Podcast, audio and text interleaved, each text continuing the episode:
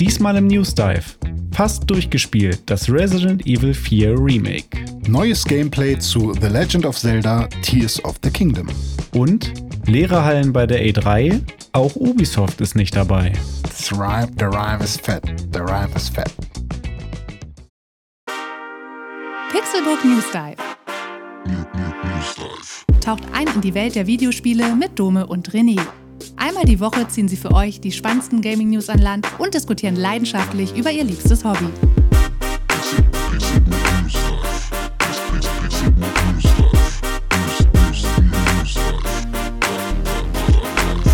April, April.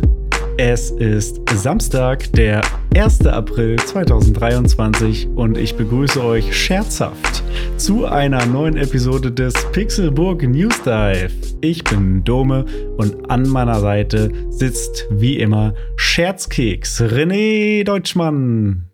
Einen wunderschönen guten Tag. Ich dachte, ich bin Val Valentin vom Valentinstag, aber es ist doch der 1. April. Mist. Und dann habe ich mein äh, Weihnachtskostüm vom Weihnachtsmann noch im Keller gelassen, aus Versehen. Aber ja, Scherzkeks. Die bricht man auseinander und dann ist da immer ein guter Spruch drin. Kennt man vom Asiaten, ne? Hm. Äh, Apropos guter Spruch, was ist denn dein Lieblingswitz? mein Lieblingswitz, kommt Mann zum Friseur. Der Mann hat aber nur drei Haare. Und dann sagt er, eins links, eins rechts und den Rest wild durcheinander. Den kenne ich. Der war doch auf einer auf so einer Witze-CD, äh, Mickey Maus Heft oder irgendwie sowas. Richtig, das ist auch der einzige, an den ich mich erinnern kann. Alter. Wenn irgendwer mich fragt, erzähl mal einen Witz, ich kann nur den. Das ist der einzige Witz, den ich kann. Oder Mann und Pferd kommen in eine Bar, fragt der Barkeeper, warum machst du so langes Gesicht? Das ist der Ja. andere Witz, den ich kann. Ja. Ich kenne nur, eigentlich kenne ich nur einen, treffen sich zwei Jäger, beide tot. Ja. ja. Oh, einen, Jäger, einen Jägerwitz kenne ich auch. Ja. Ähm, ja, ja, äh, da äh, treffen sich zwei Jäger, sagt der eine, und äh, Manfred, was hast du heute schon so geschossen? Wie war es schon erfolgreich? Dann sagt er, ja Mensch, äh, Winnie, klar, ich war richtig erfolgreich. Ich habe ein Reh, äh, drei Enten, eine Gans und fünf mich nichts. Und dann hat er gesagt, was ist denn mich nichts? Äh, ja, da sind immer Leute aus dem Busch gesprungen, haben gerufen, mich nicht, mich nicht. War der auch auf der Mickey Maus CD? Nee, oder? das war irgend so einer von meinem Opa, der weitergetragen wurde oder so, keine ah, Ahnung. okay. Und fünf Also- mich nicht, weil ich verstehe. Ja. Schön. Richtig. Ja, ein, komm, einen habe ich noch. Einen, einen Oh gebe ja, ich noch zum komm. Besten. Und Gib. zwar äh, geht ein Mann in die, in die Bibliothek, geht an den Schalter und sagt: Einmal Pommes bitte. Sagt die äh, Frau am Schalter: "Äh, Entschuldigen Sie, wir sind hier in der Bibliothek. Sagt er: Mhm. Oh, Entschuldigung, eine Pommes bitte. okay. I did not see Ja. that coming. De- Den hat mir tatsächlich äh, Echo oder Alexa diese Woche erzählt. Ah. Und sogar mit Flüsterstimme an der passenden Stelle. Da musste ich ein bisschen lachen. Ich wusste nicht, dass Not ich bad. flüstern kann. Not bad, not bad, ja. Äh, das ist äh, neue Generation of Gag. Ich hätte nicht gedacht, dass die KI das kann. Das Ja, ja. finde ich lustig. Hm, KI. Hm. Gut, gut. Ist auch äh, in aller Munde im Moment das Thema, auch auf der Arbeit und äh, im, in den Medien. Das lässt einen nicht mehr los. Seit ChatGPT äh, drehen alle völlig durch. Ja, Elon Max jetzt ja auch, ne, habe ich gesehen. Der hat der offenen Brief verfasst, Ach, echt? dass, dass die aufhören sollen, das weiterzuentwickeln. Ich weiß nicht genau warum, aber ich glaube, die haben alle Angst vor irgendwas. Ich mag ja meine Software, wenn sie nicht intelligent ist, sondern von Menschenhand geschmiedet, wie zum Beispiel Videospiele. mhm. Ist das bei dir auch so, Dome? Ja, das ist bei mir auch so, wobei ich auch ähm, sehr gespannt bin darauf, wann irgendwann mal die ersten Videospiele von einer KI komplett programmiert werden. Also so, also irgendwann ist es soweit, du sagst einer KI, baue mir Resident Evil 8, nee, 8 gibt's ja schon, ne? Äh, baue Ja. mir Resident Evil 9 Mhm. und die KI baut einfach Resident Evil 9. Ja, das kann, kann sein. Ich, ähm, also wir können ja kurz noch dann beim Thema bleiben, wo wir, Ja. wo wir jetzt doch noch da sind. Ähm, ich habe ja diverse Probleme mit äh, KI. Nicht, weil ich die doof finde oder so. Ich finde das auch alles ganz toll und spannend und habe da Bock drauf. Äh, mein Problem ist ja, dass alles, was wir sehen, momentan, was überall als KI bezeichnet wird, einfach keine KI ist. Also es ist nicht intelligent. Mhm. Ähm, zumindest, also kommt drauf an, wie man intelligent auslegt. Es gibt natürlich auch Leute oder äh, Wissenschaftsfelder, wo schon ähm, der kleinste Pups äh, Intelligenz bedeutet, aber aus meiner Sicht, so wie ich die Welt sehe quasi, ähm, ist das halt immer noch ein Programm, was abläuft und es sind ganz klare Regeln und da ist immer noch kein eigenständiges Handeln von einer neuen I äh, Entität irgendwie mhm. dabei. Und ähm, alles, was so eine ähm, KI, so wie wir sie heute nennen, ähm, erstellen kann, ist halt quasi nur ein Remix aus allem, mit dem es gefüttert wurde. Und dann kommt natürlich jetzt auch noch die rechtlichen Probleme, weil die ganzen KIs, die es momentan gibt, ja mit Dingen gefüttert wurden, die im Zweifel auch nicht, ähm, wo nicht die Erlaubnis geholt wurde, ja. äh, um sie damit zu füttern. Ähm, aber das jetzt mal zur Seite gestellt. Ähm, und das heißt, wenn irgendwann die KI nicht mehr weitergefüttert wird, dann bleibt sie bei dem Punkt. Also sie hat dann quasi ihren Zenit erreicht, ihren, ihren Horizont. Und der ist maximal so groß wie der Horizont von uns Menschen, weil wir sie ja nur mit den Dingen füttern, die wir kreiert haben. Mhm. Das heißt, ähm, interessant wird's, oder es wird immer ähm, quasi den Menschen brauchen, der neue Dinge kreiert, weil die tatsächliche, eigentliche Idee, das, was äh, unser Gehirn halt tatsächlich kann, momentan immer noch nur bei uns stattfindet, habe ich das Gefühl. Und ähm, ich bin halt gespannt, wenn man wirklich sagen kann, hier ist eine KI, hier ist eine Software, die ist wirklich eigenständig, die kann sich und wirklich kreativ. weiter und kreativ ja. und kann sich wirklich weiterentwickeln, weil jetzt braucht die KI immer einen Input und produziert einen Output. Es ist immer noch ein, eine Blackbox, wo du vorne eine Möhre reinschiebst und hinten kommt eine Zucchini wieder raus oder irgendwas anderes. Ähm, also, es ist eine Datenverarbeitung und ja, ich meine, klar, sorry, wenn du, wenn du gerade äh, nur zuhörst, aber ich, ich habe schon so oft drüber nachgedacht, was ist mit dem 3D-Drucker, der ähm, ganz viele 3D-Drucker drucken kann mhm. und sich damit quasi äh, reproduziert. Reproduziert und, wenn, ja. und wenn der dann noch sprechen kann, so wie Alexa und ähm, das gesamte Wissen hat, äh, was wir irgendwie ins Internet gekotzt haben und das dann noch so äh, wie ChatGPT irgendwie ausgeben kann, ist das nicht irgendwann dann auch schon. Es, es kommt halt dem sehr nahe. Es kann halt wirklich sehr gut imitieren, äh, wie was für uns wichtig ist, um etwas als lebendig anzuerkennen. Mhm. Aber ähm, ich glaube, das, was tatsächlich, also Emotionen zu spüren, das, was wir gar nicht nachvollziehen können, ob dieses Gerät oder diese Software das wirklich macht, ähm, auch wenn sie es behauptet, ich glaube, das, das wird halt einfach.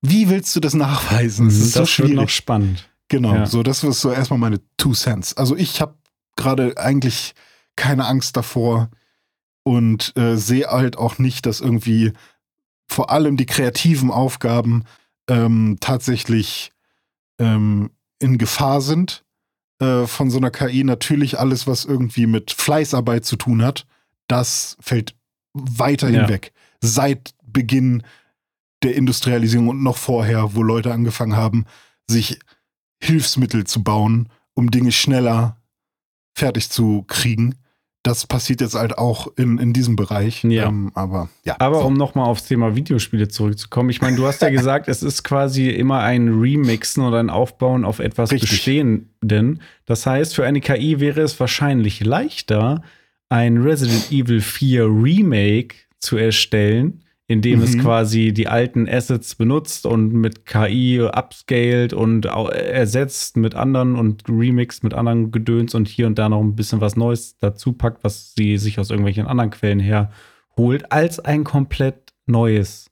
Spiel ja. sich auszudenken mit eigener Story, eigenen Charakteren, eigener Handlung und so weiter. Ähm, also vielleicht fängt es ja damit an, dass unsere Remakes dann irgendwann äh, KI generiert sind und nicht die Originalspiele. Aber ich glaube, das Remake, was ich gerade spiele, das ist noch komplett von Hand gemacht. Wobei, wahrscheinlich auch nicht komplett. Irgendwas wird auch schon mit Hilfsmitteln gemacht worden sein oder so. Äh, gibt ja auch schon heutzutage in diesen ganzen Engines irgendwelche Tricks. Aber so wie wir das jetzt verstehen, handgemacht. Resident Evil 4. Schön.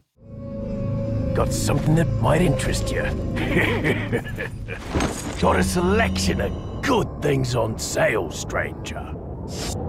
What are you buying? Thank you. René, jetzt bin ich super gespannt. Ich habe ja in der letzten Woche schon davon erzählt, dass ich die Chainsaw-Demo gespielt habe vom Resident Evil 4 Remake. Und äh, du hast dir gesagt, ach komm, scheiß auf die Demo, ich lade mir gleich das ganze Spiel. es war dann ja auch äh, direkt raus quasi zu unserem, zur Veröffentlichung des letzten Podcasts. Und du hast jetzt schon richtig weit gespielt und vor allem hast du ja auch den direkten Vergleich zu, zu damals. Deswegen bin ich super gespannt, was du jetzt erzählst zu Resident Evil 4 Remake. Ist es so gut wie das Original? Ist es besser? Passt es noch in die heutige Zeit? Wie ist die Grafik? Wie ist die Steuerung aus deiner Sicht? Ich bin so gespannt. ja, ich ähm, wollte ja eigentlich Dead Space spielen und hatte das auf meiner Prio 1. Stimmt. Und plötzlich kam da Resident Evil 4 Remake daher. Und das hat das dann doch ähm, wahrscheinlich aus emotionaler Bindung, äh, so wie Dead Space bei dir wahrscheinlich eine emotionale Bindung ähm, auf eine besondere Art und Weise hat. Definitiv. Äh, einfach mal vom Thron, vom Thron gestoßen. Und ähm, ich äh, bin sehr happy tatsächlich. Und ich habe schon gedacht, und das muss ich einmal vorher als Disclaimer sagen, ich habe gedacht, ich wäre schon fast durch, weil ich mir einmal so eine Chapter-Auflistung angeguckt habe bei IGN. Und da geht es bis zum Chapter 8. Und ich war bei Chapter 8 gestern und oder bis Chapter 9 geht es und ich dachte, Chapter 9 ist dann so ein Epilog. Und äh, es sind aber 16 Chapter, so wie früher auch. Ich dachte, die hätten das so ein bisschen neu strukturiert oder so. Und deswegen habe ich gestern Dome ganz cool erzählt. Äh, ich bin schon fast durch. Ich hab, bin schon im letzten Chapter oder vorletzten Chapter und ich habe schon 17 Stunden gespielt. Stellt sich heraus, 17 Stunden, das war die Uhrzeit, an der ich zuletzt abgespeichert habe, nämlich 17 Uhr noch was. Ah. Und äh, das heißt, ich bin jetzt in Chapter 10. Ich habe nämlich heute noch ein bisschen weiter gespielt. Mhm. Ähm, habe also noch ein bisschen was vor mir und bin jetzt so zwölf Stunden drin. Aber ähm, das ist vollkommen okay. Ich glaube, da kann ich trotzdem ein bisschen was zu erzählen. Ähm, und ich muss sagen, mir gefällt es wirklich sehr, sehr gut. Und ich würde auch sagen, besser als das Original. Wow. Ähm, weil ich, also ich bin nicht jemand, der sagen würde, das Ding ist komplett frei von Fehlern im Sinne von, ähm, also da sind immer noch ein paar Sachen, die mir nicht so viel Spaß machen. Äh, kann ich gleich auch noch erzählen, was das genau ist. Ähm, aber die ganzen Dinge, die einen heute daran hindern, das Original zu spielen, die sind auf jeden Fall weg und es fühlt sich halt wirklich an wie ein, wie ein moderner, wie ein moderner Titel. Genauso wie bei Resident Evil 2 Remake.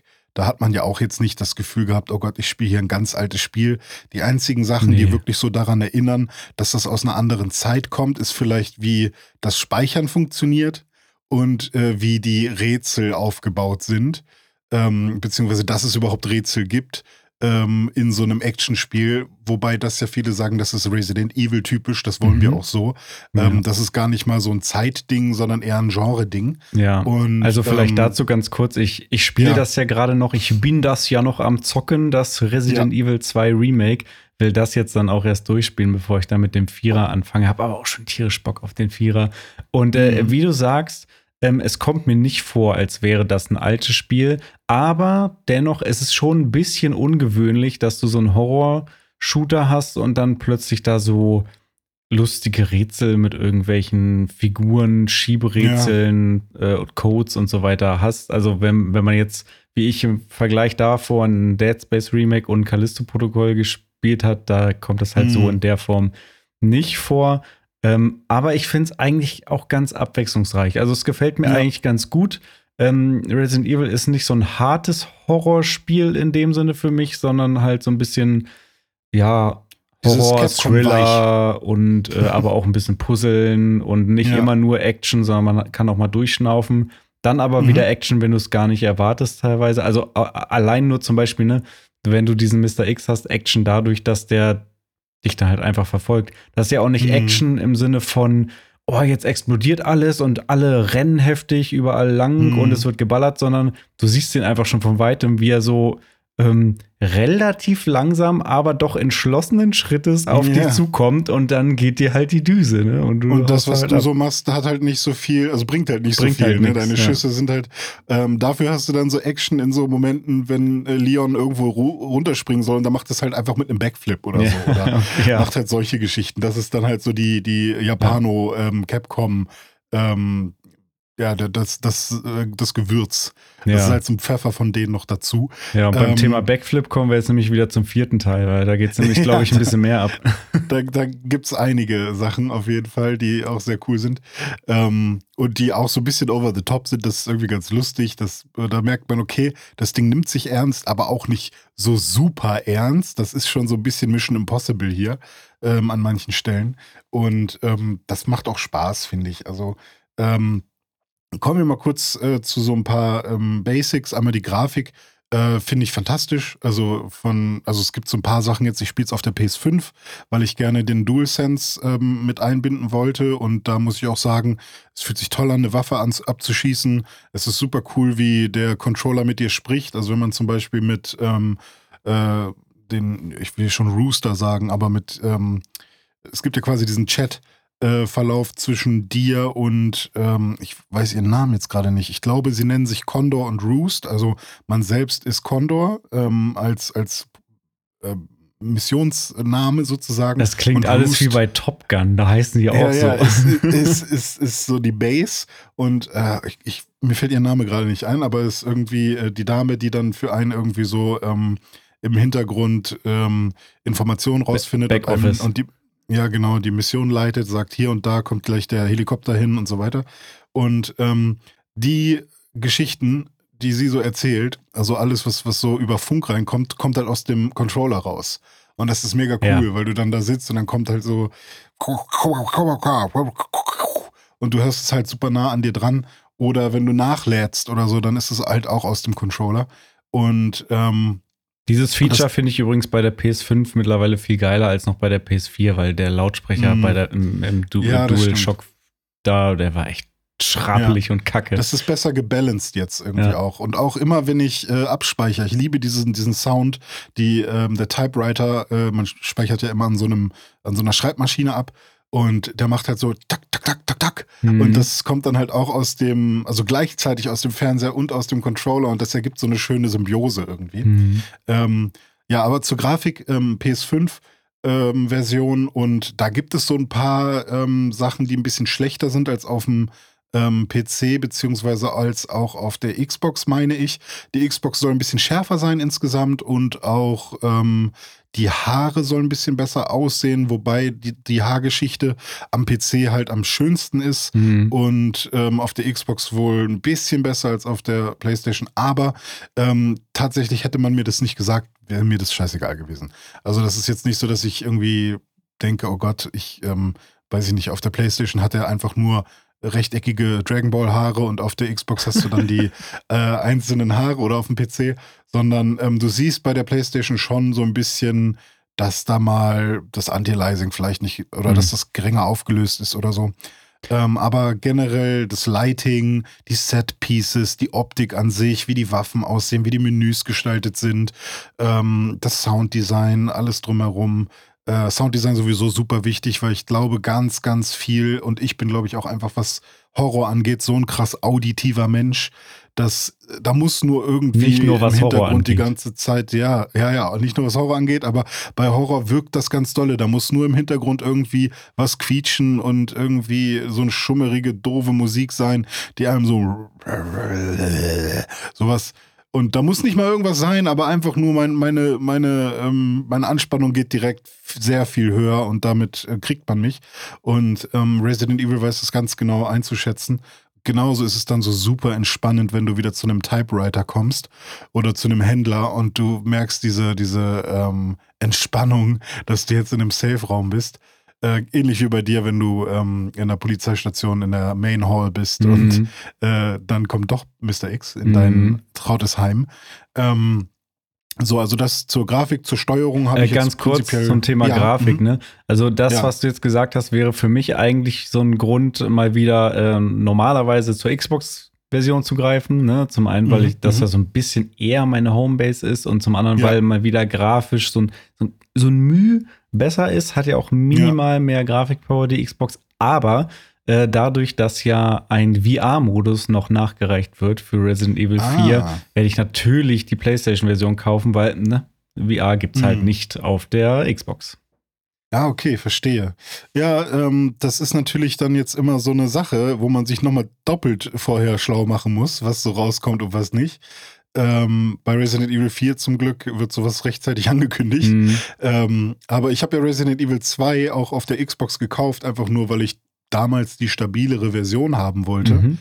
Ähm, und mittlerweile finde ich es ein bisschen schade, weil ich hätte gerne beide Resident Evil Spiele auf der gleichen Konsole. Mhm. Und ähm, ja, ist aber, ähm, glaube ich, vollkommen okay. Ähm, egal welche Version man nimmt, außer man hat jetzt wie bei Dome ähm, einen ganz konkreten Anwendungszweck. Das ist auch der Grund, warum ich mir dann äh, Resident Evil 2 auch auf PlayStation geholt habe, weil ich schon wusste, okay, ich werde mir vier für Ah, PlayStation ja. holen müssen, ne, wegen VR. Mhm. Dann hole ich mir den 2 jetzt auch direkt auf PlayStation. Ja. Gibt es da eigentlich auch DualSense-Unterstützung schon? Weißt du das? Hast du das im Kopf? Oh, nee, das habe ich nicht im Kopf gerade. Okay. Kannst ja mal drauf achten. Ja. Ähm, zur Grafik noch eine Sache. Ich mag die äh, Farbsprache super gerne. Also alles ist ja wirklich in so einem tristen Grau, Braun, Erdtöne, alles, was so verrottet und vermodert ist und das Blut ist so eher dunkel und so. Also da spritzt nichts super hell ähm, an, an Blut irgendwo raus oder so. Ähm, dann gibt es aber ähm, so ein paar Farbkodierungen, die einem zeigen, hier, das ist ein Gegenstand, mit dem du äh, interagieren kannst Mhm. oder hier ist was interessant für dich, wie zum Beispiel ähm, Kisten, die sind in der Regel mit so einer gelben Farbe angestrichen, dass man weiß, ah, okay, da ist was, was man kaputt machen kann. Und zum Beispiel die blauen Medaillons sind halt blau und die sieht man halt auch wirklich sehr äh, gut, obwohl die halt jetzt auch kein super helles Neonblau oder so haben. Aber ich finde, da haben sie es wirklich sehr gut getroffen, dass die Welt jetzt nicht Diablo-mäßig so plötzlich bunt aussieht, obwohl man ja irgendwie in der Hölle unterwegs ist oder sonst wo. Was Ähm, ihr immer mit eurem Diablo 3 hasst, habt, Alles ich gut, kann naja, das nicht Ich, nachvollziehen. ich hasse das nicht. Ich sag nur, äh, ich finde es sehr cool, wie das bei Resident Evil gelöst ist. okay. Ähm, und, ähm, Aber da gab es ja auch eine Kontroverse, ne? Von wegen hier alles ist gelb angemalt äh, oder so. Eine gelbe Sprüh, laufen jetzt die Spanier mit gelben Sprühdosen da durch die Ja, Gegend und sprühen sein. alles an. Äh, mich Ja. persönlich stört das aber überhaupt Ah ja, es ist halt so eine Sache, du musst halt irgendwann dir überlegen, ähm, äh, was ist wichtiger, dass es alles wirklich realistisch aussieht oder dass das Spiel Sinn ergibt. So. Ja. Und ich, vielleicht könnte man noch ein bisschen weniger gelb machen, aber es gibt wirklich sehr viele Fässer, die eben nicht kaputtbar sind. Mhm. Und dann gibt es auch noch rote Fässer, die halt explodieren. Mhm. Natürlich, die roten Fässer. Natürlich, klar. Ähm, und irgendwie muss man die ja auseinanderhalten. Und ich bin mir sicher, dass die sich da Gedanken gemacht haben, Ja. wie, ähm, wie sehr man die an, ansprühen muss. Und ähm, ja, das, das finde ich alles sehr cool. Äh, zur Steuerung ähm, habe ich an sich auch keine Probleme. Ich finde ähm, manchmal ähm, ein bisschen, also es gibt keine Quicktime-Events mehr wie beim ersten, äh, beim äh, ursprünglichen, was ich schon mal sehr cool finde. Es gibt aber so manchmal so Momente, ähm, wo man blocken kann oder wo so quasi so ein Mini-Quicktime, hier kannst du jetzt ausweichen, ähm, Ding getriggert wird, wenn zum Mhm. Beispiel so ein fetter Parasit dich angreift oder so und dann äh, kannst du jetzt entweder durch, den, durch das Quicktime-Event einem Insta-Death entkommen oder eben nicht. Und manchmal ist das wirklich ein so. bisschen wie beim Metroid Dread, ne? Mit den ja, Emmys. aber halt ein bisschen, du hast ein bisschen mehr Zeit, die, Mhm. die, die Zeitspanne ist ein bisschen länger. Aber das sind dann so Momente, wo ich manchmal denke, okay, ähm, hätte es jetzt nicht gebraucht hier an der Stelle oder macht es noch ein bisschen einfacher, damit ähm, man nicht aus diesem Flow rauskommt, weil jedes Mal, ähm, jeder Tod ist ein bisschen nervig, weil man halt eher so zurückgesetzt wird an den letzten Speicherpunkt. Das Spiel speichert häufig genug auch automatisch ab. Das heißt, man kommt nicht sehr, also ist nicht wie bei Metroid, dass man das Gefühl hat, wow, jetzt bin ich echt ein ganzes Stück zurückgesetzt worden, sondern ähm, da, da ist man dann relativ nah wieder dran, das ist alles cool. Aber äh, manchmal habe ich so das Gefühl, ich fände es cooler, wenn ähm, jeder Kampf eigentlich ähm, einigermaßen gut über die Runden geht, ohne dass ich irgendwie zwischendurch mal tatsächlich sterben muss ähm, oder mir der Kopf abgerissen wird oder so. Ähm, weil das, nur weil ich jetzt einmal nicht schnell genug auf L1 gedrückt habe, ist halt irgendwie ein bisschen Mhm. doof.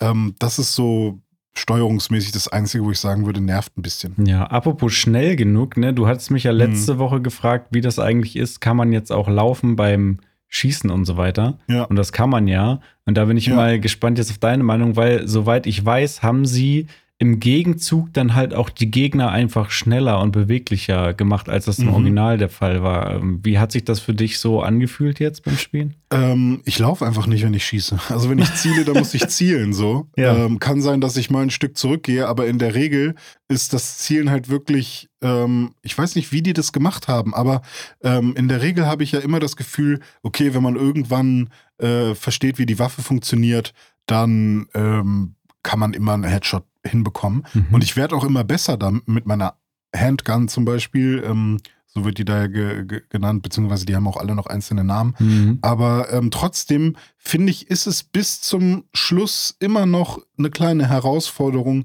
wirklich das Ziel zu treffen.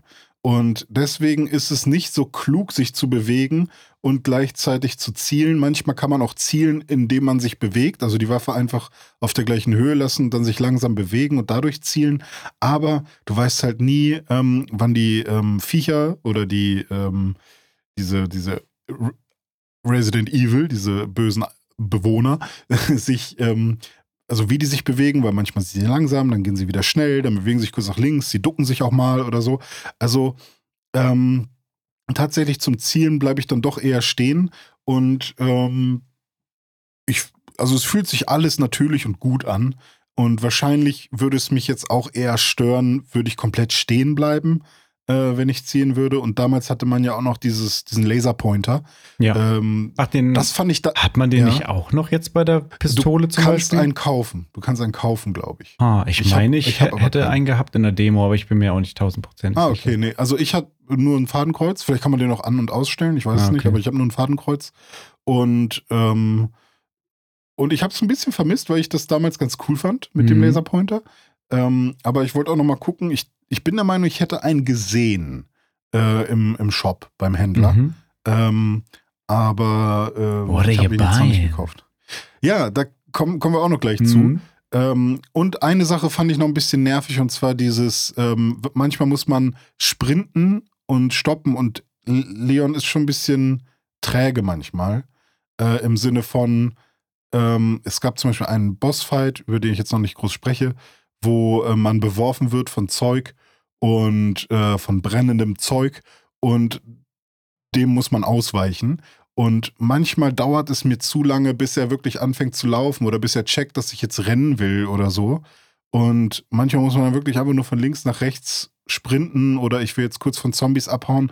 Und es hat immer dieses, man hat immer dieses Gefühl von, keine Ahnung, ob er es jetzt macht. Mhm. So, weiß ich nicht, ob Mhm. das jetzt äh, klappt oder so. Und ich habe schon ganz oft aus Versehen Ashley gekillt, ähm, weil ich halt versucht habe, Oh. die Leute zu töten, die sie gerade irgendwie ähm, angreifen. Hm, Da hast du es doch noch nicht so gut rausgehabt mit dem Zielen, wa?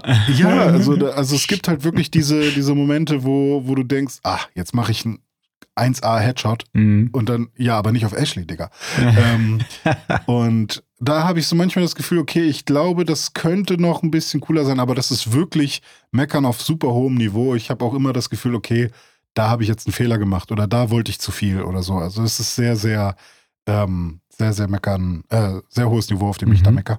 Ähm, Gehen wir mal ein bisschen weiter. Der Anfang ist meiner Meinung nach tatsächlich ein bisschen anders. Wir haben ja kurz gefragt und ich habe dich äh, kurz drüber gesprochen. Ich Ja. habe dich gefragt, ähm, wie, wie erinnerst du dich denn an den Anfang Mhm. oder wie war das denn? Und ähm, prinzipiell ist alles gleich. So, man kommt da an mit den zwei Typen. Der eine geht pinkeln ähm, und dann geht man in dieses Haus von, wo irgendwie so ein Typ ist. Da, Ah, das ist ein okay. bisschen Da, anders ich hatte aufgebaut. keine zwei Typen, die pinkeln gegangen sind irgendwie. Ah, okay. Äh, d- Ah, ich okay. war, also es gab so einen kurzen Vorspann und dann war Mhm. ich, stand ich alleine im Wald, das Auto war irgendwie gecrashed und ich bin dann losgelaufen, sowas in der Ah, Demo. okay, also dieses Ganze, ähm, dass du äh, mit zwei äh, spanischen Polizeimännern äh, durch den Wald fährst Nee, und so, der eine geht pinkeln und das hast du gar nee, nicht gesehen. Nee. Also Okay. ich bin, Also also saß kurz im Auto irgendwie, aber man hat nur ihn so gesehen, Leon irgendwie im Close-Up Mhm. und dann hat er noch mal so ein bisschen reflektiert, irgendwie was im zweiten Teil passiert ist, glaube ich. Mhm, Und dann mhm. war schon Schnitt, man steht im Wald, so alleine. Ah ja. Ja. Und dann nach dem Wald kam direkt das Dorf. Ja, genau. Okay, also ist man dann quasi direkt, ähm, also zuerst kommt halt eigentlich noch so eine Jägershütte. Ähm, die ist ein bisschen anders aufgebaut. In der Regel, oder damals war es so, dass man, glaube ich, nicht durch den Keller geht von dieser Hütte. Da, jetzt geht man durch diesen Keller und dann ist man in diesem Waldabschnitt, wo du dann warst. Und die haben das, glaube ich, auch ein bisschen verlängert, damit man eben das Rennen nochmal äh, ein integrieren kann in das Tutorial, damit man dann das Stück auch nochmal lang rennt. Und äh, dann geht's weiter mit ähm, dem Kettensägenmann, der ja auch ein bisschen anders aussieht. Der hat jetzt mal so richtige Augen, die man sieht, die so rausgucken. Ey, der hätte mich, der hätte mich fast bekommen. Das war so knapp davor. Er stand quasi schon vor mir und dann haben die Kirchenglocken geläutet und alle Ja. sind äh, zum Bingo gegangen. Ich, ich, ich habe die Stelle auch drei, vier Mal gemacht und ich habe gedacht, Alter, was, wie, warum geht das nicht? Warum bin ich zu dumm dafür? Aber man muss aushalten. Das ist die Sache. Man muss einfach Mhm. nur eine Weile aushalten. Und man muss ihn auch nicht töten, aber ähm, das war, war schon eine coole Sache. Also der Anfang ein bisschen anders und ein paar Sachen sind auch einfach anders, ein bisschen anders angeordnet, aber in der Regel ist das meiste ähm, ähnlich. Ähm, bei mir ist alles immer knapp, vor allem die Munition. Also ist, das ist wirklich, da soll ja auch irgendwie so eine Logik hinterstecken. Ähm, ich habe zum Beispiel meine krasse Waffe.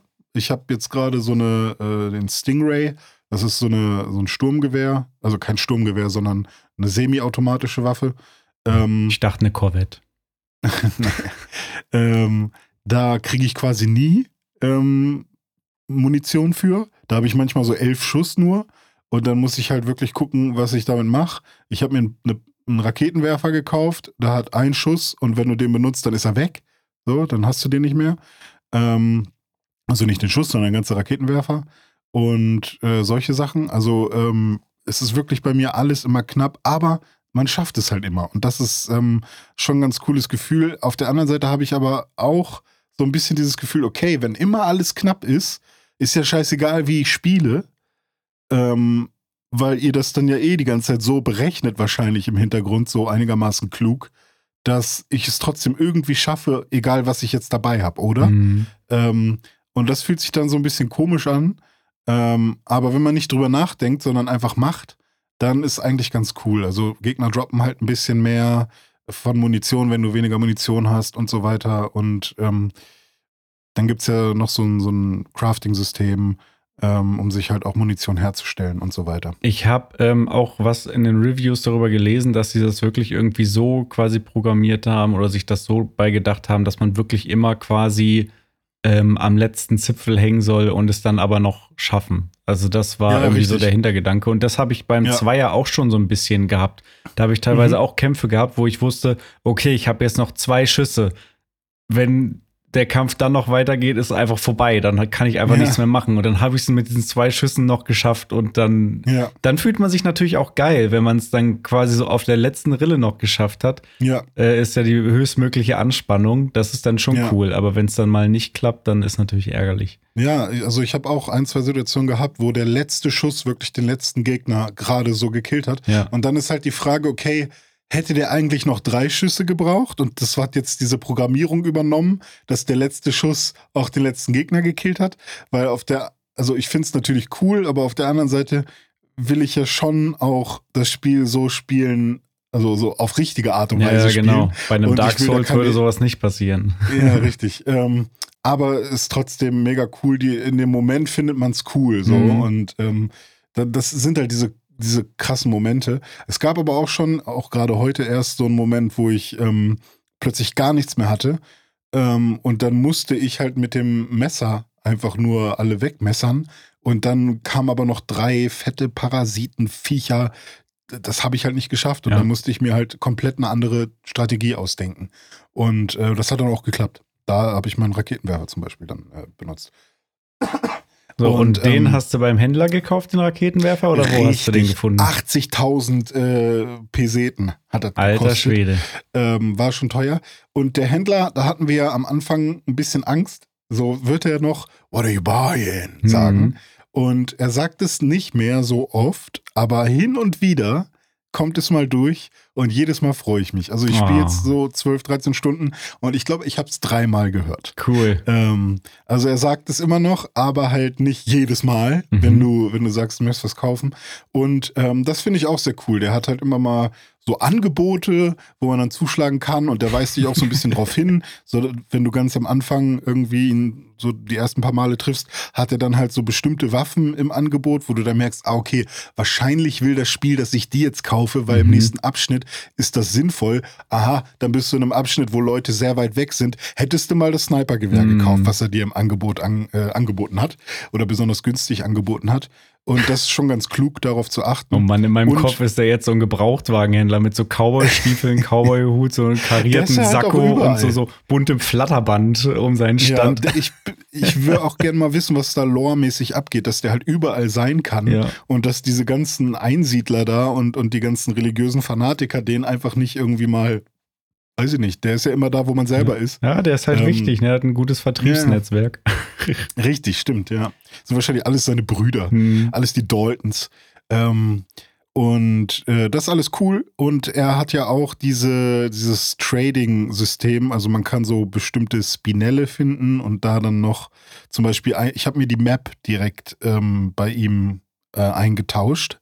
Ähm, und zwar die Treasure Map, um immer zu sehen, wo sind hier denn hier, äh, egal wo ich bin, die Schätze.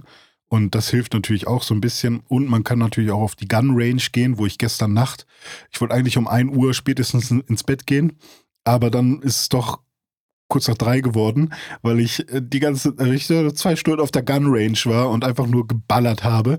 Und äh, da kann man nämlich so kleine Coins gewinnen und mit den Coins kann man dann zu so einem Kaugummiautomaten und da dann Anhänger rausbekommen. Und die Anhänger kann man sich an den Koffer machen und dann äh, schaltet man Perks frei. Und, äh, und das ist mega süchtig machend. Also es war einfach nur geil. Ich habe irgendwie die ganze Zeit einfach nur auf der Gun Range verbracht und Piraten abgeballert. War sehr lustig. Ähm, also so Papppiraten oder so Holzpiraten, die mhm. dann so wie auf einer echten Gun Range eben nach vorne kommen. Cool. Ähm, ich mache mal ein bisschen schneller, weil wir nicht mehr so viel Zeit haben. Äh, Entschuldigung, liebe ZuhörerInnen, äh, wir müssen uns ein bisschen beeilen diese Woche. Ähm, ich finde, der Schwierigkeitsgrad kann sich manchmal nicht entscheiden. Ich war an manchen Stellen, komme ich, komm ich immer super easy durch, macht mega Bock, alles cool. Und dann gibt es so manche Stellen, wo ich einfach zehnmal irgendwas ausprobieren muss und es klappt einfach nicht und dann mache ich es aber das zehnte Mal genau gleich oder ich habe mir exakt irgendwelche Reihenfolgen gemerkt und so und dann geht's halt irgendwann, aber das ist dann nichts, wo ich sagen würde, oh, das äh, hat jetzt aber super viel Spaß gemacht, cool, sondern es war halt irgendwie einfach nur, okay, ich merke mir diesen äh, Abschnitt jetzt, mhm. war, äh, oder ich, das bleibt mir jetzt besonders in Erinnerung, aber weil es halt besonders nervig war.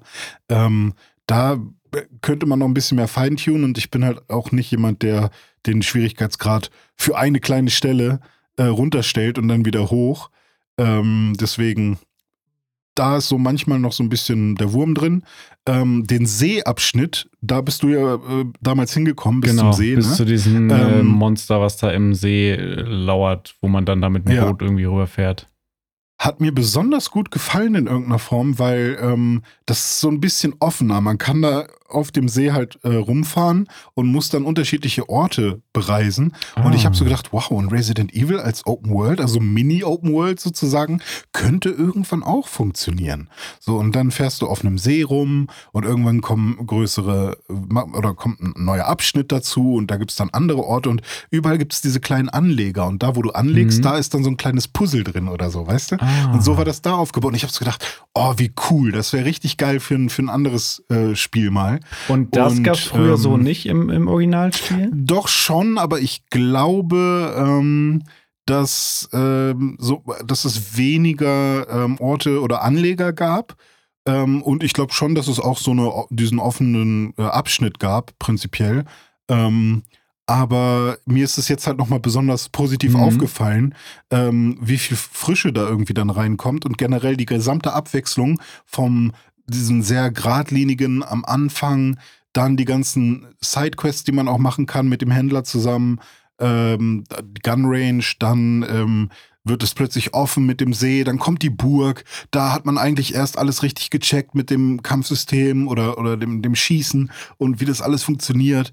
Ähm, dann die ganzen Gegnertypen, die passieren, dann kommen die Rätsel noch dazu. Also es ist wirklich so ein krasser Blumenstrauß an, an Zombie-Horror. Ähm, echt gut. Ähm, ich bin, ich bin jetzt, jetzt nach, nach zehn Stunden habe ich erst so richtig angefangen ähm, zu sagen, oh, ich will weiter, ich will wissen, wie jetzt, jetzt weitergeht, ich will, ähm, ich will richtig krasser Zombie-Killer werden. Vorher war das mehr so ein, oh, mal gucken, was so passiert. Ich will für den Podcast mal weiterspielen. Oh, ich bin ja fast durch, habe ich gedacht. Äh, dann bringe ich es jetzt noch schnell zu Ende. Aber jetzt bin ich eher so, oh, geil, hammerfett. Ja, nice. Resident Evil 4 Remake. Richtig, richtig gut. Ist dir denn irgendwas aufgefallen, irgendwas, wo du sagst, das findest du jetzt generell irgendwie eher schlecht oder eine Verschlechterung zu vorher oder zu anderen Spielen heutzutage? Irgendwas, was negativ raussticht für dich? Hm. Vielleicht, also das Einzige ist halt wirklich diese Schwierigkeitsgrad-Geschichte. Mhm. Ähm, und manchmal habe ich wirklich das Gefühl, dass ähm, man triggert Zombies oder ich nenne sie jetzt mal Zombies, sind ja irgendwie eigentlich keine richtigen Zombies, Zombies, ähm, parasitär befallene. Äh, man triggert manchmal sehr viele auf einmal mhm. und ähm, dann stehen die alle plötzlich in, äh, in einem Pulk vor dir und ähm, dann musst du irgendwie so ganz komisch wegrennen. Und das sind immer so ganz weirde Situationen, die ich irgendwie nicht so ganz cool finde. Ähm, weil eigentlich fände ich es schon cool, wenn ich durch, wenn ich durch irgendeinen Dungeon oder durch irgendein Gebiet gehe, ich dann die Zombies ein bisschen verteilt auch antreffe. Aber man kann halt dafür sorgen, dass, wenn man die triggert durch irgendwas, dass die dann einfach von ganz hinten auf dich zugerannt kommen. Okay. Und dann hast du einfach alle, alle Zombies, die irgendwo ähm, in dem Bereich verteilt wären, einfach schon vorne, killst die alle in diesem Bereich ganz vorne und dann kannst du einfach alles hinten leer räumen. Und das ist natürlich ganz nett, für, also weil man dann so denkt, ha, ich habe das Spiel äh, umgangen. Aber ähm, so ist es, glaube ich, nicht gedacht. Mhm. Und ähm, es gibt dann noch so vereinzelte Zombies, die halt dann an so bestimmte Events gebunden sind. Die bleiben dann da stehen, bis man in die Tür reinkommt oder ja, so, oder bis okay, man den Schalter umgelegt hat. Aber ähm, das finde ich noch so ein bisschen schade, dass das manchmal, ähm, dass, dass dieser Triggerpunkt für viele Zombies da irgendwie ein bisschen zu früh ist oder dass die zu einfach mhm. äh, den Weg zu dir finden. Und ähm, dadurch entstehen dann diese komischen, wie so eine Crowd beim Rap-Battle, ne, die so um dich herumstehen und du bist dann da in der Mitte und dann werden es zu viele und dann wird es einfach nur nervig, dann musst du wegrennen und ach, keine Ahnung. Okay. Kann sein, dass sie das auch genauso wollten, weil ich meine, wenn da eine Herde Zombies auf dich zukommt, dann ist es halt auch einfach so, aber ähm, fürs Spielgefühl dann nicht so der, der, die besten Momente. Okay, aber abgesehen davon ein sehr, sehr gutes Spiel. Ich werde es ja. auf jeden Fall auch noch spielen und wer weiß, vielleicht ja sogar ein Kandidat für Game of the Year oder zumindest äh, Remake of the Year. Ähm, sein. Zum Thema Game of the Year, da gibt es aber sicherlich noch andere Kandidaten, die dieses Jahr noch rauskommen werden. Zum Beispiel The Legend of Zelda Tears of the Kingdom. Und dazu gibt es neues Gameplay.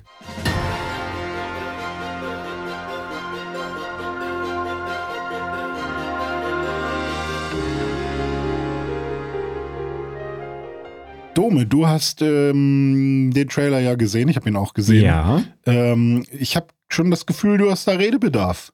Was gab es denn zu sehen und was hältst du davon? Ja, schon ein bisschen. Ne? Also äh, ich kann euch allen empfehlen, natürlich erstmal, wenn ihr euch dafür interessiert, für das neue Zelda, dann auf jeden Fall mal diesen, äh, diese Gameplay-Präsentation anzuschauen. Die geht ungefähr 13 Minuten. Da präsentiert der, äh, wie, wie heißt er noch, äh, der Zelda-Chef.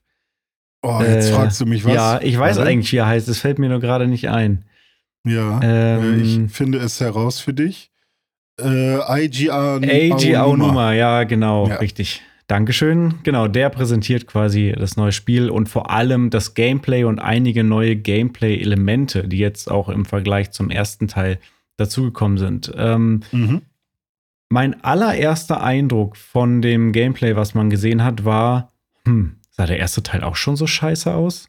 Also, oh, ich fand es mhm. technisch wirklich schon, also so nach dem Motto, oha, ja, jetzt, also ich sehe jetzt wirklich, dass die Switch hier wirklich absolut am Ende ist und äh, ja, das sieht noch okay aus, aber nicht mehr schön. Also allein mhm. das Gras und so super ja. pixelig teilweise, ähm, super grob aufgelöst, ähm, sehr entsättigt das Ganze.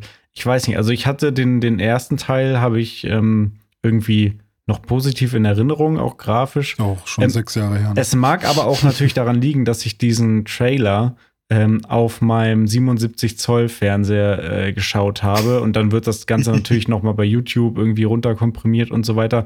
Wahrscheinlich sieht das Ganze viel angenehmer aus, wenn ich das auf der OLED Switch im Handheld-Modus spiele. Dann wird mir das bestimmt gar nicht mehr negativ auffallen. Ähm, und das wäre dann wahrscheinlich auch meine präferierte Variante, das zu spielen. Also das erstmal nur zum Thema Grafik. Ist dir da irgendwas bei aufgefallen, grafisch? Äh, ich bin erstmal super beruhigt, dass es darum geht bei deiner, bei deiner, ich sag mal, Kritik, weil ähm, es kommt noch mehr, ja, keine Sorge. Okay, alles klar, schade, Mist. weil ähm, ich, ich, ja, natürlich ist das nicht mehr, ähm, vor allem mit den ganzen äh, anderen schönen Spielen, die heutzutage rauskommen, ist man halt irgendwie mittlerweile was Besseres gewohnt. Und ich habe aber auch genau technisch habe ich genau das gleiche erwartet, weil mir schon bewusst war, dass auch damals, als Zelda Breath of the Wild rauskam, hatte das ja schon äh, die, die Frame-Drops, die man nicht mhm. so geil fand. Ähm, und da haben die ja schon mit zu kämpfen gehabt, obwohl sie sehr viel polischen. Und dass sie, wenn sie jetzt noch mehr kranken Scheiß reinbauen, ähm, was sie tun. Jetzt, ja, äh, dass das jetzt nicht besser wird grafisch, das äh, habe ich mir schon irgendwie, also darauf habe ich mich eingestellt und ich hoffe halt auch einfach, dass es, so wie du gesagt hast, auf der OLED-Switch im Kleinen ähm, deutlich angenehmer ist, weil so ein Metroid ähm, Prime Remaster oder so ein äh, Metroid Dread sieht halt auch fantastisch aus, mhm. ohne dass es halt irgendwie eine grafische Fidelity von 4K oder was auch immer haben muss. Ja. Ja, also das ist so optisch. Pff, okay. Ähm, aber war auch tatsächlich echt nicht mein Augenmerk. Da mhm. habe ich mich schon sehr schnell äh, von mit abgefunden, sozusagen. Ja. Oder sehr früh mit abgefunden. Ja, apropos abgefunden, da kommen wir jetzt vielleicht zu den Gameplay-Erneuerungen. Ich glaube, da gehen unsere Meinungen, die, die, oder sagen wir mal, das initiale Gefühl äh, geht da ein bisschen auseinander bei uns beiden. Ähm, ich glaube, ich werde jetzt das vielleicht ein bisschen kritisch beäugen im ersten Go. Moment. Ich glaube aber, äh, und das kann ich jetzt schon mal vorwegnehmen, wenn ich es dann spiele, macht alles Sinn und auch Spaß. So, die denken mhm, sich schon mhm. was dabei. Aber ähm, im ersten Teil war es ja schon so, dass man sehr viel craften musste teilweise. Ne? Man musste sich mhm. äh, irgendwie da ständig irgendwelche äh, welches Essen und Tränke und so craften. Dann hat man immer Waffen gefunden, die dann kaputt gegangen sind. Dann hat man neue Waffen gefunden. So, dann hatte man ganz viel so Physikrätsel mit Eis und mit Schwerkraft und was weiß ich. Und das wurde ja immer mehr. Und äh, jetzt setzen sie da einfach noch mal eine ganze Schippe drauf, indem sie sehr viele neue Gameplay-Mechaniken ähm, reinbringen. Ähm, zum Beispiel, äh, pff, ja, womit fangen wir denn mal da an? Ähm, die Rewind-Funktion, Recall, mhm. damit kann man mhm. sozusagen mhm. zurückspulen. Ähm, ja. Und da haben sie, es gibt ja jetzt ähm, im Himmel auch so, so Liegende Inseln, Inseln. genau. Mhm. Äh, das ganze Spiel geht auch so ein bisschen in, in die Vertikale und da fallen dann immer vom Himmel mal so Brocken runter. Warum die da runterfallen, keine Ahnung. Aber ähm, du kannst dann da hingehen und wenn dann da so ein, so ein Chromet vom Himmel gefallen ist oder so ein Brocken von so einer fliegenden Insel, kannst du da hingehen, dich da drauf stellen und diese Rewind-Funktion aktivieren und dann fliegt der Brocken halt wieder zurück in die Luft und du kannst ihn als Fahrstuhl benutzen. Das finde ich erstmal schon eine total geile Idee irgendwie. Das hat mir mhm. äh, sehr gut gefallen und generell so zurückspulen und Zeitmanipulationsgeschichten finde ich irgendwie immer cool. Ja. Ist ja auch, passt ja auch sehr gut zu den anderen äh, Fähigkeiten, die Link schon hatte. Also mit dieser Stasis und äh, genau. da gab es ja auch schon Zeit anhalten quasi und so. Ja. Dann ja. kommen wir zur Fuse-Funktion. Das ist jetzt interessant. Äh, und zwar, die ähm, Waffen gehen nach wie vor kaputt. Mhm. Das können wir hier schon mal sagen. Also nicht, da haben sie nichts dran geändert. So. Viele haben sich ja auch vielleicht gewünscht, dass man zu einem klassischen System wieder zurückgeht, dass man eben feste Waffen hat, die man dann auch behält und die nicht kaputt gehen. Wird nicht so sein. Also es ist nach wie vor so, dass du dann irgendwie eine Keule findest und dann kannst du damit irgendwie, keine Ahnung, irgendwas zwischen 10 und 100 Mal schlagen und dann ist sie kaputt. Und ähm, jetzt gibt es aber die Fuse-Funktion, mit der man äh, Waffen craften kann, quasi, indem du mehrere Elemente zusammenbaust. Dann kannst du zum Beispiel eine Keule nehmen und einen Stein und die fuse du und dann hast du eine Steinkeule und die ist dann direkt viel mhm. stärker und auch haltbarer. Was ich dazu sagen muss, ja. und das finde ich halt sehr geil bei, bei Zelda, ist, dass es halt nicht in einem Menü passiert, sondern einfach Organisch, on-screen. ja. Es ist nicht wie bei Sons of the Forest oder Mhm. bei wo auch immer, nenn irgendein Crafting-Spiel, dass du ähm, Icon 1 und Icon 2 in einem Menü übereinander legst und plötzlich plupp hast du ein neues Icon, sondern du bist halt, du stehst halt vor einem Stein, hältst da deinen Stock dran, Mhm. drückst einen Knopf und plötzlich hast du ein neues Item in der Hand. Und ähm, das finde ich um einiges cooler als diese ganzen Crafting-Spiele, Ja, wo, wo das halt so im Menü passiert. Das stimmt, da gebe ich dir recht. Ne, und dann gehen wir mal Mhm. direkt weiter. Dann gibt es die Ultra-Hand. Also man hat ja schon in den ganzen Trailern und Material gesehen, dass Link ja irgendwie so eine komische Roboter-Steampunk-Hand hat, wie auch immer. Und mit der kann er Mhm. auch die Ultra-Hand-Funktion benutzen. Und das äh, bedeutet, dass du nicht nur eben Waffen, sondern auch Objekte zusammenfügen kannst. Zum Beispiel mehrere Baumstämme äh, zusammenfügen und dann noch so kleine Ventilatoren dran bauen und dann hast du halt ein, ein Floß. Oder du kannst Speedboat. ja, genau, ein Speedboat, der Thunder hier mit Hulk Hogan. Der Thunder in Hydro Paradise. Thunder, ja. Mhm. Ähm, und äh, es gab ja auch in verschiedenen Trailern schon so Fahrzeuge, die man gesehen hat, so ein Fluggerät oder so ein, so ein Auto und so. Und das kann man sich halt alles komplett selber zusammenbauen. Also ich glaube, da ähm, sind der Fantasie erstmal keine Grenzen gesetzt. Also da wird es noch sehr, sehr viel wildes Zeug geben, was man da sieht. Mhm. Ähm, und da, da fängt es jetzt so langsam an, also wenn man, ne, und es kommt noch mehr, es gibt noch weitere Fähigkeiten, aber da fängt es jetzt so langsam an, dass für mich dieses Spiel zu so einer Art Minecraft wird und das ist halt überhaupt okay. nicht das, was ich in einem Zelda suche. Also ich brauche Mhm. eigentlich nichts von alledem. Ich will eigentlich, wenn ich Zelda spiele, will ich halt Zelda spielen. Da will ich halt als Held mit meinem Schwert in Dungeon gehen und Rätsel lösen und Gegner verprügeln und einen Endgegner bekämpfen Mhm. und nicht äh, wie in Minecraft oder Roblox oder weiß ich nicht was, irgendwelche Gefährte bauen, irgendwelche Waffen craften und, und, und das ist eigentlich mein, äh, mein Kritikpunkt, den ich de- deswegen hier anbringe. Aber es ist halt ein ganz subjektives Gefühl, äh, dass Mhm. das halt nicht unbedingt das ist, was ich initial von einem Zelda will. Ähm, aber hier ist das so ein integraler Bestandteil dieses Spiels, dass es wahrscheinlich nicht sinnvoll ist, es nicht zu machen, sondern man Mhm. sollte das machen. Und wahrscheinlich, wenn ich das dann mache, dann ist das auch cool und für sich werden diese Systeme mit Sicherheit alle gut funktionieren und dann auch Spaß machen. Die Frage ist halt, äh, will man das? Also spiele ich Mhm. dieses Spiel dafür? Ist das das, was ich haben will? Und Mhm. ich würde für mich erstmal sagen, nein, aber trotzdem glaube ich, wenn ich es dann spiele, dann wird es auch äh, Spaß machen. Ja, das ist erstmal meine Meinung dazu. Wie siehst denn du Ja. das? Und dann können wir gleich noch weitergehen mit, was es sonst noch zu sehen gab. Ja, alles klar. Ähm, Finde ich aber äh, fair, dass man ein bisschen ähm, irgendwie eine Angst hat, dass das in ein anderes Spiel oder anderes Genre überdriftet mit dem ganzen Kram. Gibt ja auch Leute, die sagen, oh Gott, äh, Zelda Nuts and Bowls oder was? Ja. Ähm, und ähm, das finde ich, finde ich halt auch ein bisschen quatschig so.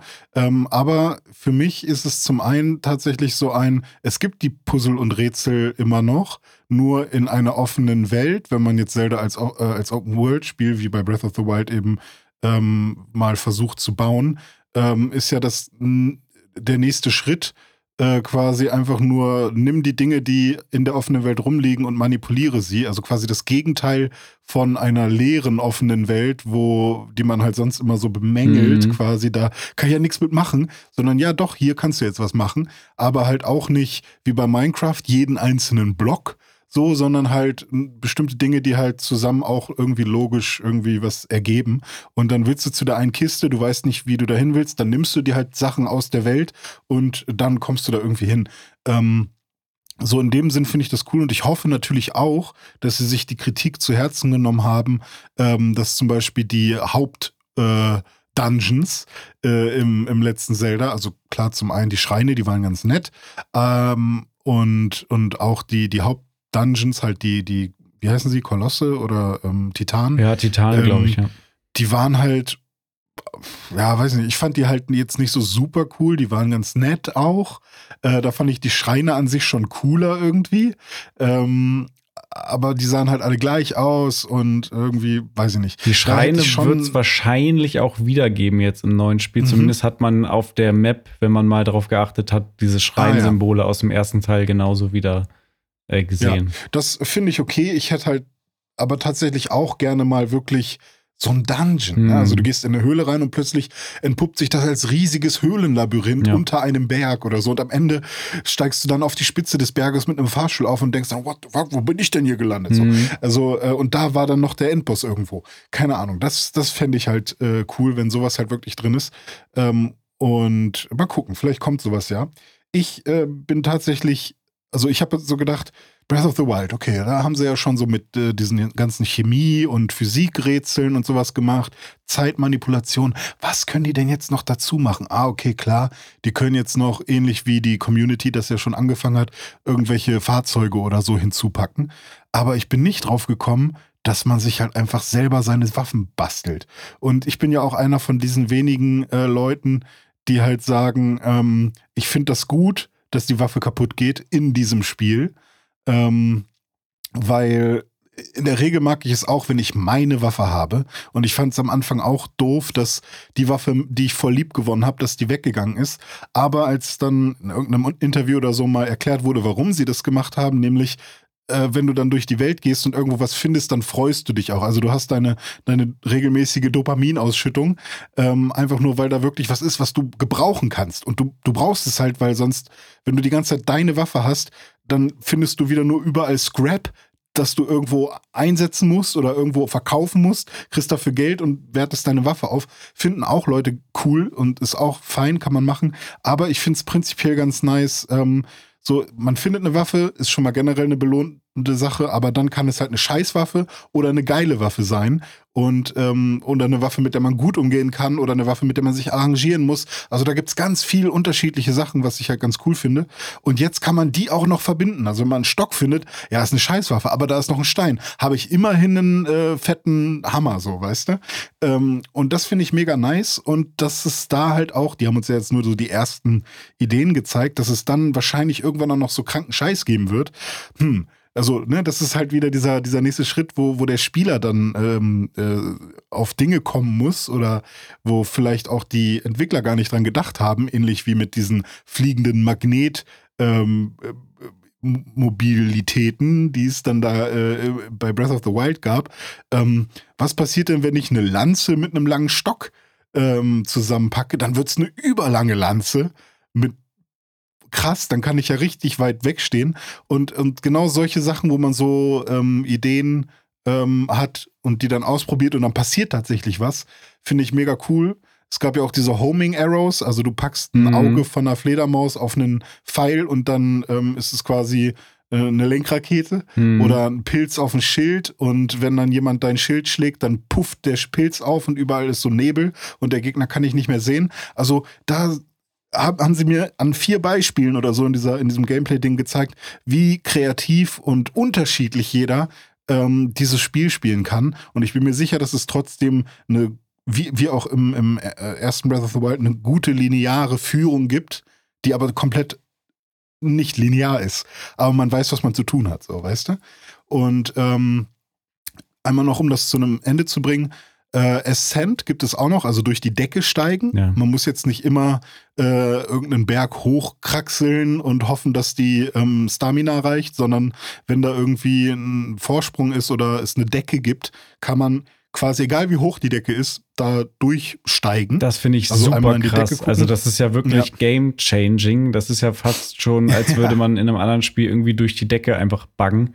Äh, Ja, irgendwie. richtig. Also dass du wirklich, und sie haben gesagt, solange eine Decke über dir ist, kannst du da durch. Und wenn das halt Richtig. eine Höhle in einem Berg ist, dann fliegst du halt dann äh, gefühlt eine halbe Stunde durch die Decke, durch diesen Berg durch, bis du oben wieder rauskommst. Das finde ich Ja, schon ja. super crazy. Also, Also ein Spiel zu bauen, wo das sinnvoll einsetzbar ist und nicht das Spiel bricht, stelle ich mir gar nicht so einfach vor. Also da bin ich sehr gespannt Also, drauf. ich, ähm, es ist halt wirklich, die geben dir alle Möglichkeiten in dieser Welt, dich zu bewegen. Und äh, trotzdem wird es wahrscheinlich trotzdem noch, äh, trotzdem wird es wahrscheinlich trotzdem noch genug ähm, ähm, Hürden geben, wo du denkst, oh, jetzt fände fänd ich es aber cool, wenn ich das und das machen könnte. Also du kannst halt nicht ähnlich wie äh, in Kamera im Perspekt per, per, per, Perspectator? Nee. Spectator-Modus so einfach rumfliegen, sondern du musst halt trotzdem dich an ein paar Regeln noch halten. Und ähm, da, also find, bin, ich, bin ich mal gespannt. Es gibt noch so ein paar Sachen, die ich kurz ähm, erzählen will.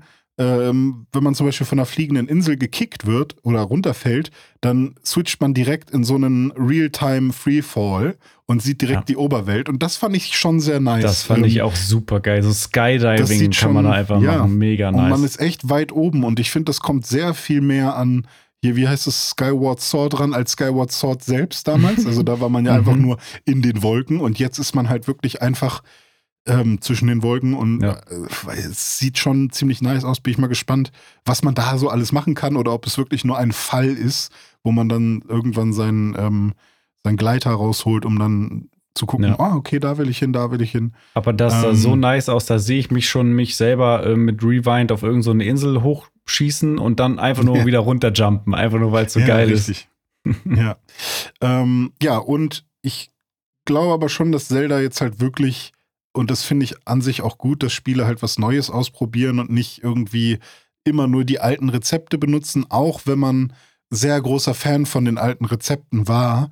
Also ich kann mir, ich kann das sehr gut verstehen, wenn man sagt, hey, ich mochte die alte Zelda-Formel und ich hätte so gerne einfach mal wieder ein klassisches altes Zelda und hier passiert irgendwie die ganze Zeit was anderes. Ähm, aber genauso ist es mir irgendwie super wichtig und lieb, dass Spiele und auch große Franchises irgendwie neue Wege gehen und, und was, was ausprobieren. Und aus meiner Warte sieht es halt, und du hast ja auch schon, selber schon gesagt, sieht es jetzt nicht so aus, als würde das, ähm, als würde da irgendwas schiefgehen oder so. Ja. Ich, wie gesagt, ich glaube auch, wenn das Spiel dann da ist, wir werden es auf jeden Fall spielen und ich glaube Ja. auch, dass ich meinen Spaß damit haben werde und ähm, ja, vielleicht ähm, muss ich mich dann auch komplett äh, revidieren und sagen, ja, alle Bedenken, die ich da hatte, sind nicht eingetreten. Das ist das beste Spiel aller Zeiten. Kann, kann alles passieren. Auch der erste Teil hat mich äh, mehr positiver überrascht, ähm, als ich Mhm. erwartet hätte. Ne? So von den ersten Trailern damals dachte ich auch, ja, sieht halt ganz nett aus, ne? Aber als ich dann gespielt habe, fand ich es auch überragend. Also so kann, Mhm. kann es jetzt auch wieder werden. Ja, bin ich mal gespannt. Vielleicht ist es dann wie bei, bei mir wieder so, ich finde es jetzt alles voll toll und dann erwarte ich jetzt zu viel, was sie gar nicht versprochen haben. Äh, warum kann ich nicht acht Schwerter aneinander packen? Äh, warum geht das nicht? So. Ähm, Ja.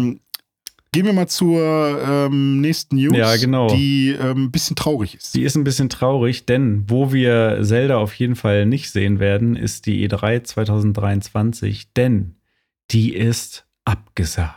Some of the people walking around uh, look like they're right out of a freak show.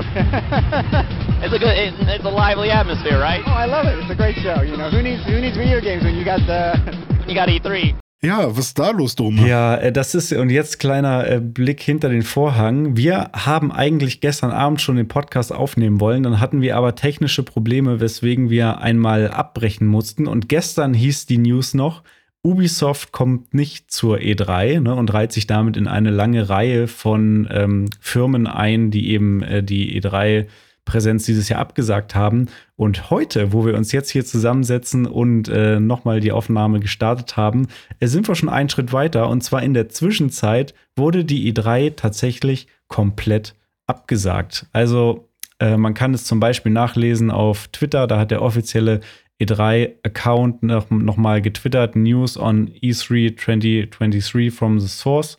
Ähm, dann mit Mhm. einem Bild.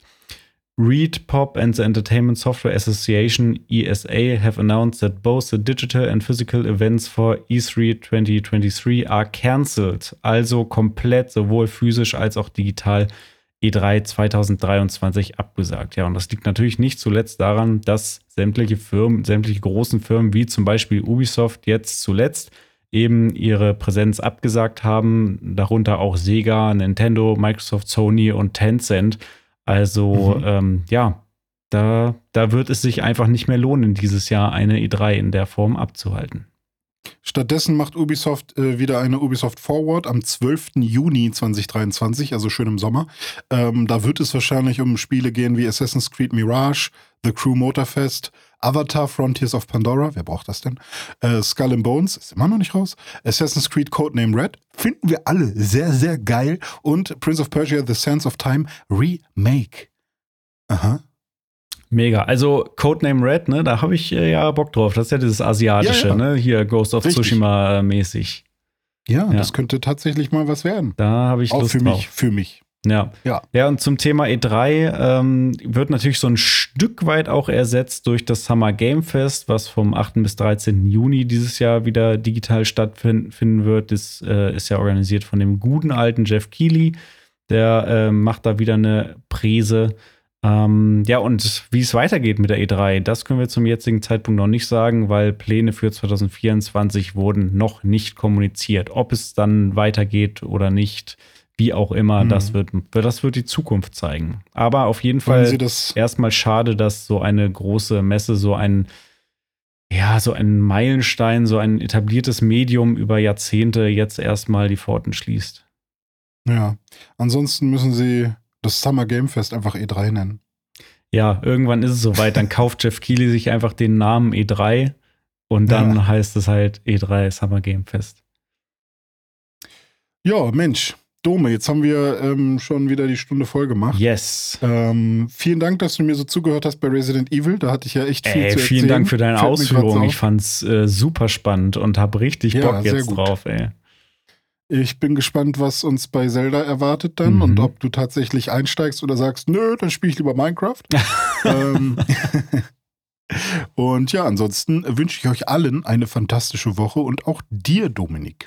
Herzlichen Dank, mein Lieber. Ich wünsche auch dir und auch euch da draußen eine fantastische Woche und äh, ja, schaltet gerne nächste Woche wieder ein, wenn es heißt, äh, herzlich willkommen zum News Dive. Bis dahin, alles Gute und ciao. Tschüss.